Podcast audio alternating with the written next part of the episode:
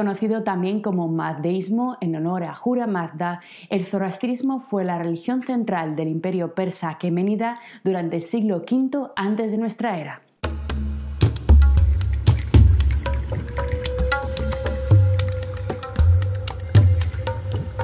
junto a la adoración de las fuerzas de la naturaleza, la religión de los magos y la religión real creada por Darío, que hemos estudiado en nuestras clases anteriores, el zoroastrismo completaba por arriba el pináculo de la ecléctica espiritualidad persa.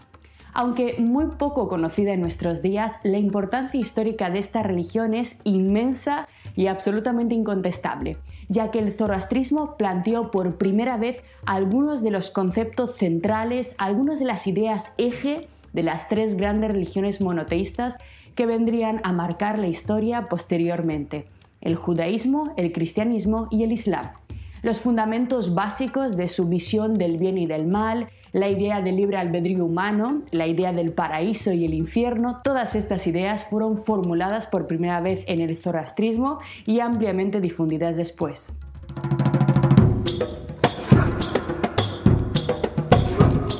El origen preciso de esta creencia se pierde no obstante en el tiempo y los expertos no han sido todavía capaces de establecer una fecha concreta para el surgimiento de esta religión. Probablemente el zoroastrismo hizo su aparición hace más de tres milenios en la región que actualmente ocupa Afganistán. La figura principal del zoroastrismo fue su conocidísimo profeta Zaratustra, a quien debe su nombre y a quien se le atribuye también la redacción del libro sagrado más antiguo de esta religión, el Avesta, datado aproximadamente en torno al año 1500 a.C. de nuestra era.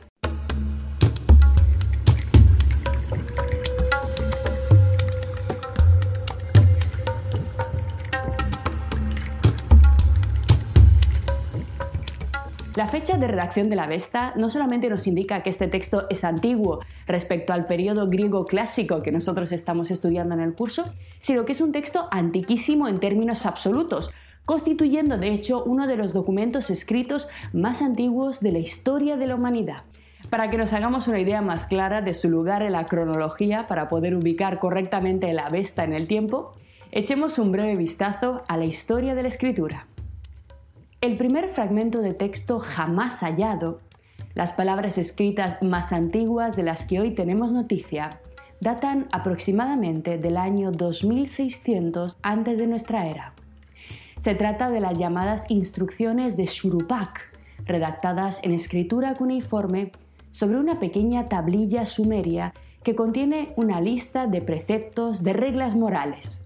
La escritura, como todos bien sabéis, surgió por primera vez en Mesopotamia. Más o menos contemporáneos a este texto son los himnos del templo de Kesh, redactados en torno al 2600 antes de nuestra era, también sumerios, y dedicados a la diosa de la creación Nintu. Dos siglos más tarde encontramos ya en Egipto el grupo conocido como los textos de las pirámides, que datan en su caso aproximadamente del 2450 antes de nuestra era. Bajo este nombre se agrupan el conjunto de textos que conforman la decoración de las tumbas del complejo funerario de Zoser en Saqqara. Estos son los versos más antiguos del libro de los muertos. A continuación surge en el archivo histórico la célebre epopeya sumeria de Gilgamesh, cuyo primer testimonio escrito fue redactado en torno al año 2200 a.C. de nuestra era y muy poco después encontramos vestigios del Rig Veda, el texto más antiguo del hinduismo, compuesto probablemente en torno al 1800 antes de la era común. Y en torno a esta misma época fue redactado también nuestro Avesta zoroastriano. Por otra parte, las primeras pruebas arqueológicas de la escritura china, los llamados huesos oraculares y las vasijas de bronce de la dinastía Shang, fueron redactadas en torno al 1250 antes de nuestra era. En el caso de América, las fechas todavía están siendo debatidas por los especialistas, pero las pruebas de radiocarbono sitúan en torno al año 900 o 1000 antes de nuestra era las primeras formas de la escritura olmeca. En comparación, los libros más antiguos de la Biblia están fechados en torno al 745 y el 586 antes de nuestra era. Se trata del libro de los Salmos, Amós e Isaías, aunque la mayor parte del Antiguo Testamento fue redactado en torno al siglo V antes de nuestra era.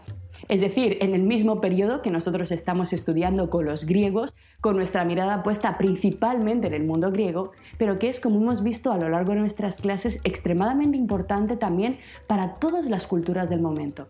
Culturas sin las cuales no podríamos entender bien a los griegos, ya que de algún modo falsearíamos su papel al imaginarlos como entes aislados de una realidad que en verdad era mestiza y plural.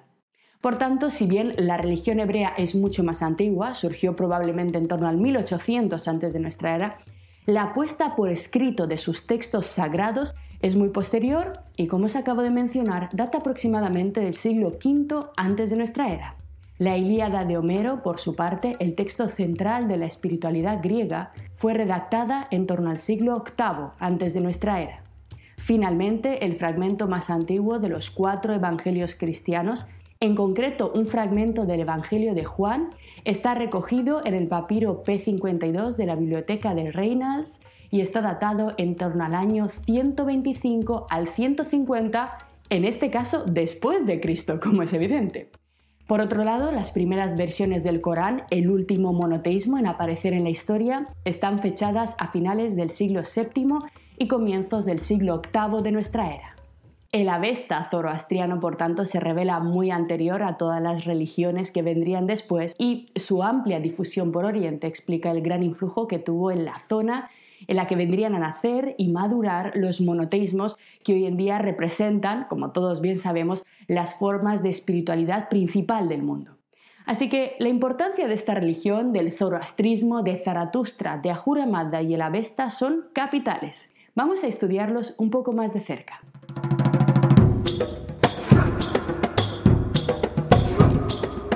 Lectura de la Vesta nos permite afirmar en primer lugar que el zoroastrismo formaría parte del conjunto de las llamadas religiones reveladas. Es decir, que se trataría de un sistema espiritual en el que sus principios, sus reglas fundamentales, se consideran comunicadas directamente por la divinidad directamente a un ser humano elegido. De hecho, el texto de la Vesta está formado por un conjunto de versos en los que se relata el diálogo entre el dios Ahura Mazda y Zaratustra, que es su profeta. A medida que el texto se va desarrollando, Zaratustra va formulando preguntas al dios y éste le va respondiendo, instruyéndole sobre el origen del mundo, sobre la creación del hombre, sobre la organización de los pueblos, etc.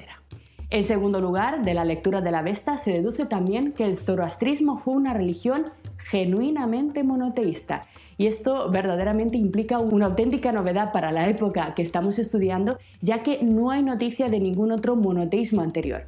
Al menos no hay pruebas arqueológicas fehacientes. No es, y no es del todo imposible que hubiera monoteísmos antes que el zoroastrismo, pero cualquier cosa que digamos sobre la existencia de monoteísmos anteriores es pura especulación, ya que si no tenemos ninguna prueba, ninguna prueba arqueológica, ningún fragmento de texto, no podemos realmente hablar. Simplemente, ya os digo, estaríamos especulando y hablando de posibilidades.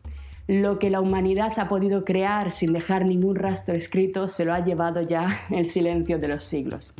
Así que, frente a las formas politeístas de las culturas que ya conocemos, el zoroastrismo destacó por la adoración de un monos theos, en griego, un solo dios. Ahura Mazda, este dios único del zoroastrismo, es además calificado normalmente en el Avesta como el señor omnisciente, el señor de la sabiduría o el señor de la inteligencia, adjetivos que a todos nos suenan porque efectivamente son muy semejantes a la forma en la que es definido Yahvé en el Antiguo Testamento.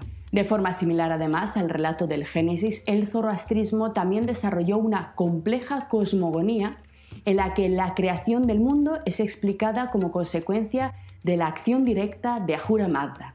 Vamos a leer nuestro primer texto de la Vesta.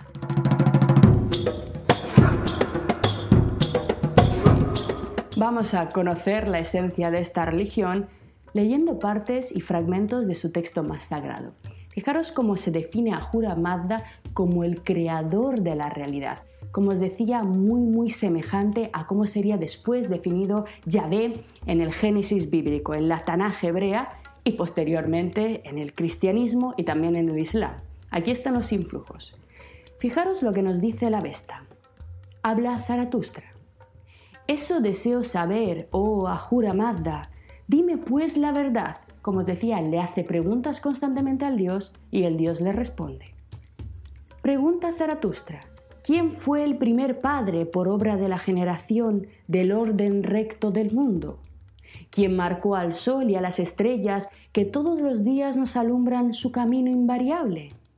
¿Quién fijó las leyes mediante las cuales crece y mengua la luna, sino tú, Ahura Mazda? Me gustaría saber, oh gran creador, estas cosas y cosas semejantes. Esto te pregunto ahora, oh Ahura Mazda, y te suplico que me contestes rectamente. ¿Quién sostiene la tierra desde abajo y quién sujeta las nubes desde arriba para que no se caigan? ¿Quién hizo las aguas y las plantas? ¿Quién ha unido los vientos a las nubes de tormenta para que se muevan a gran velocidad? Eso te pregunto, oh Ahura Mazda, y te suplico que me contestes con claridad. ¿Quién, atentos aquí, como hábil artesano, la gran definición del creador de Yahvé, la encontramos, como veréis, la encontramos en Platón, en el demiurgo platónico y constantemente a lo largo de la Edad Media como definición principal del Dios cristiano. ¿Quién como hábil artesano ha hecho la luz y las tinieblas? ¿Quién ha sido el autor del sueño y la vigilia? ¿Quién hizo nacer las auroras, los mediodías y las medianoches, testigo del tiempo de los hombres, sino tú, Ahura Mazda? Claramente, como podéis ver, en un texto bellísimo, el Avesta son versos preciosos, se define a este Dios único, a este Dios central, como el creador de toda la realidad, de forma, una vez más, muy semejante a la descripción que encontramos en el Génesis bíblico y también en las grandes cosmogonías del momento.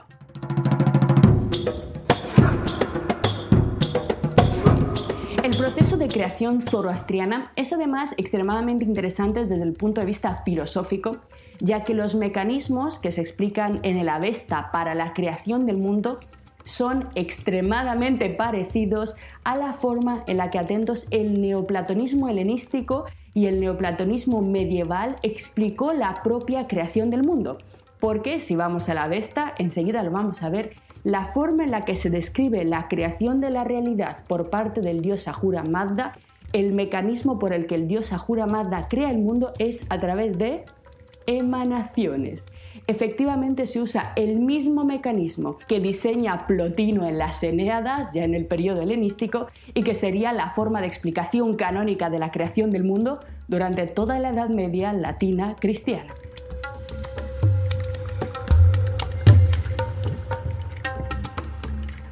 De Ahura Mazda, que es definido como pura inteligencia inmaterial, emanan dos espíritus igualmente inmateriales.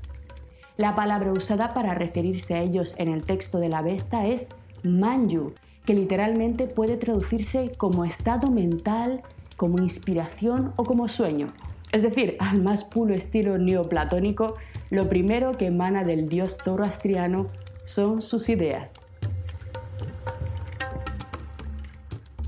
Según este texto, según el Avesta, las dos primeras ideas, los dos primeros pensamientos emanados de Ahura Mazda fueron el espíritu de lo benéfico, conocido como Spenta Manju, y el espíritu del mal, Aka Manju.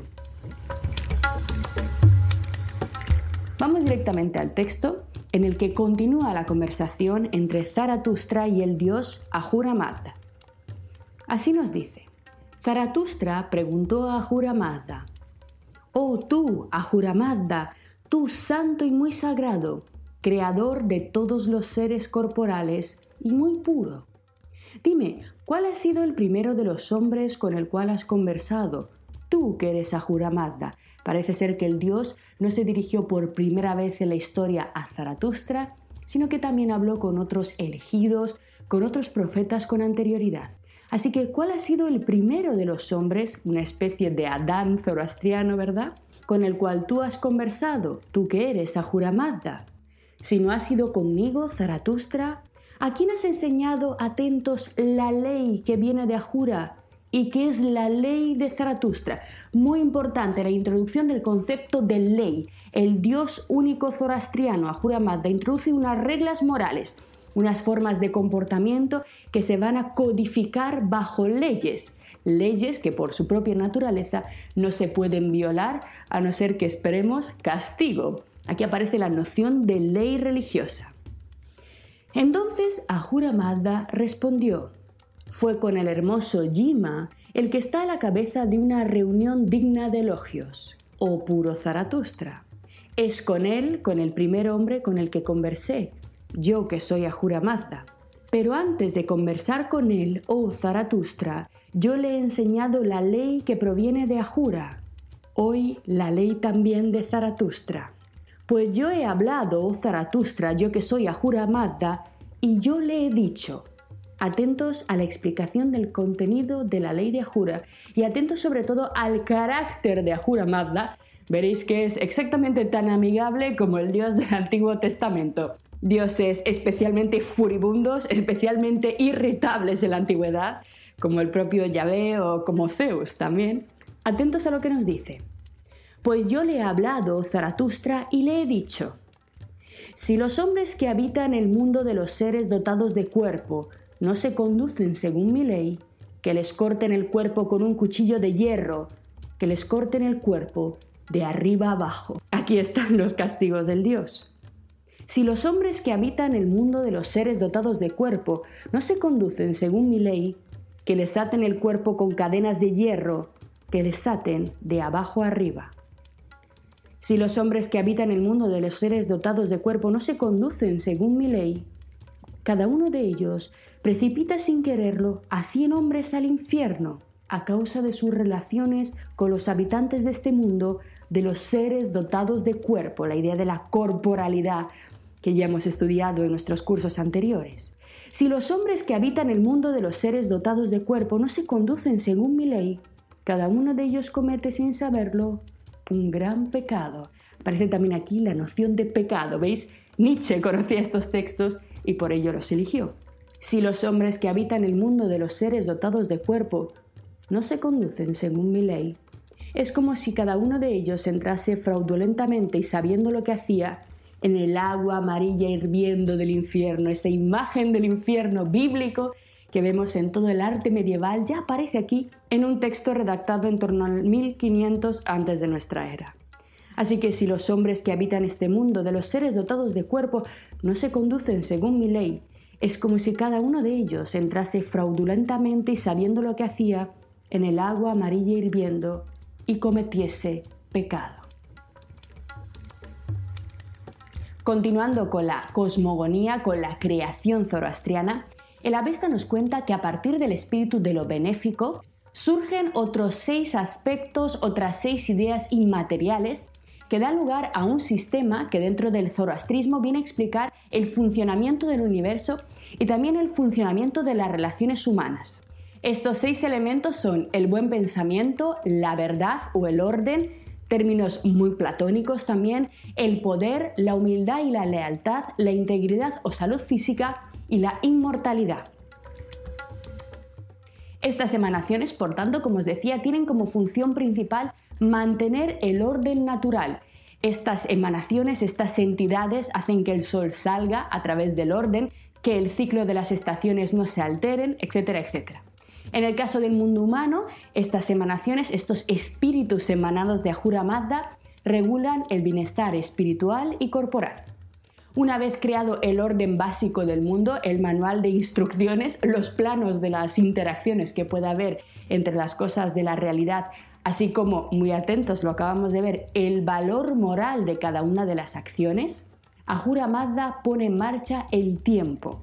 Y con él se inicia la historia que según el zoroastrismo tiene como único fin ser el escenario del enfrentamiento entre estas dos fuerzas, las fuerzas del bien y las fuerzas del mal. Según el Avesta, las fuerzas del bien y del mal lucharán entre sí hasta el fin de los tiempos por imponerse en el mundo físico, es decir, generando el caos o la armonía en la naturaleza, pero también por imponerse en la conciencia del propio ser humano, llevándolo al bien o al mal. En este sentido, y hablando del ser humano, es importante, importantísimo subrayar aquí la idea que para el zoroastrismo, y esto es, ya os digo, capital, el ser humano no es un ser determinado, sino que ha sido creado por Ahura Mazda como un ser completamente dotado de libertad. Es decir, según el zoroastrismo, los seres humanos tienen libre albedrío, pueden elegir libremente llevar a cabo actos buenos o malos. Por ello, dependiendo de la dirección elegida en sus actos, estos los llevarán tras la muerte al paraíso o al infierno. La morada de los justos, para el zoroastrismo, la morada del paraíso, es conocida como la casa del canto y la casa de la mentira es el lugar de castigo que espera a los malos, aquellos que eligen obrar en contra de esa ley que acabamos de leer, de esa ley de Ahura Mazda que había sido dado a Zaratustra, a su profeta, para que fuera expandida y dada a conocer a los hombres. Para el zoroastrismo, cada individuo, cada ser humano puede hacer, por tanto, el bien o el mal, libremente puede elegir, y esas elecciones se manifiestan tanto en su pensamiento interno, digamos en su conciencia, como en sus palabras, como en sus actos. Un sistema moral, como podéis ver, extremadamente rígido, pero bastante claro, que evidentemente tendrá grandes consecuencias y grandes impactos y un enorme influjo sobre los monoteísmos que vendrán después. A lo largo de nuestros cursos, a medida que avancemos en la historia, volveremos a ver la fuerza del zoroastrismo impactando sobre algunos de los conceptos fundamentales de las tres grandes religiones de Occidente.